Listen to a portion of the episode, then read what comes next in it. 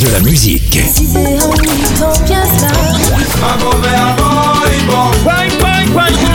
Et des infos. Elle chantera jusqu'à ses 99 ans. Double disque d'or pour son premier album solo. C'est VSM Radio.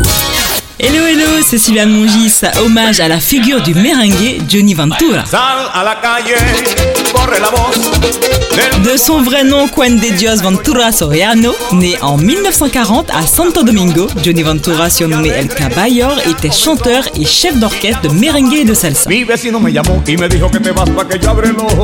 a commencé sa carrière de chanteur à l'âge de 16 ans en se présentant dans différentes émissions de radio et de télévision et remporte le concours de la Voz de la Alegra. Avec eux, il étudie la musique, les techniques vocales et l'expression. En 59, il décide de prendre le nom de Johnny Ventura.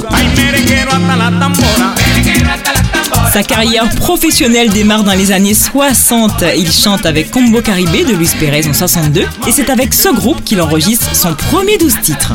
En 63, Johnny Ventura est recruté par la Super Orchestra San Croce, un tournant dans sa carrière. En 64, il monte son propre orchestre, El Combo Show, et on retiendra ses différents succès, Pata con Pisao, Muerte de Martin ou encore Merenguero hasta la Tambora. Il aura enregistré plus d'une centaine d'albums et a remporté plusieurs récompenses. Pecado. Johnny Ventura, l'un des chanteurs les plus célèbres d'Amérique latine, s'éteint le 28 juillet 2021 à 81 ans. Une étoile de plus qui scintille dans le cœur du public. C'était un hommage à El Caballo Mayor, Johnny Ventura. Y no quiero mondongo, ni tata ni tata. Yo no quiero cuajito, ni tata ni tata. De la musique.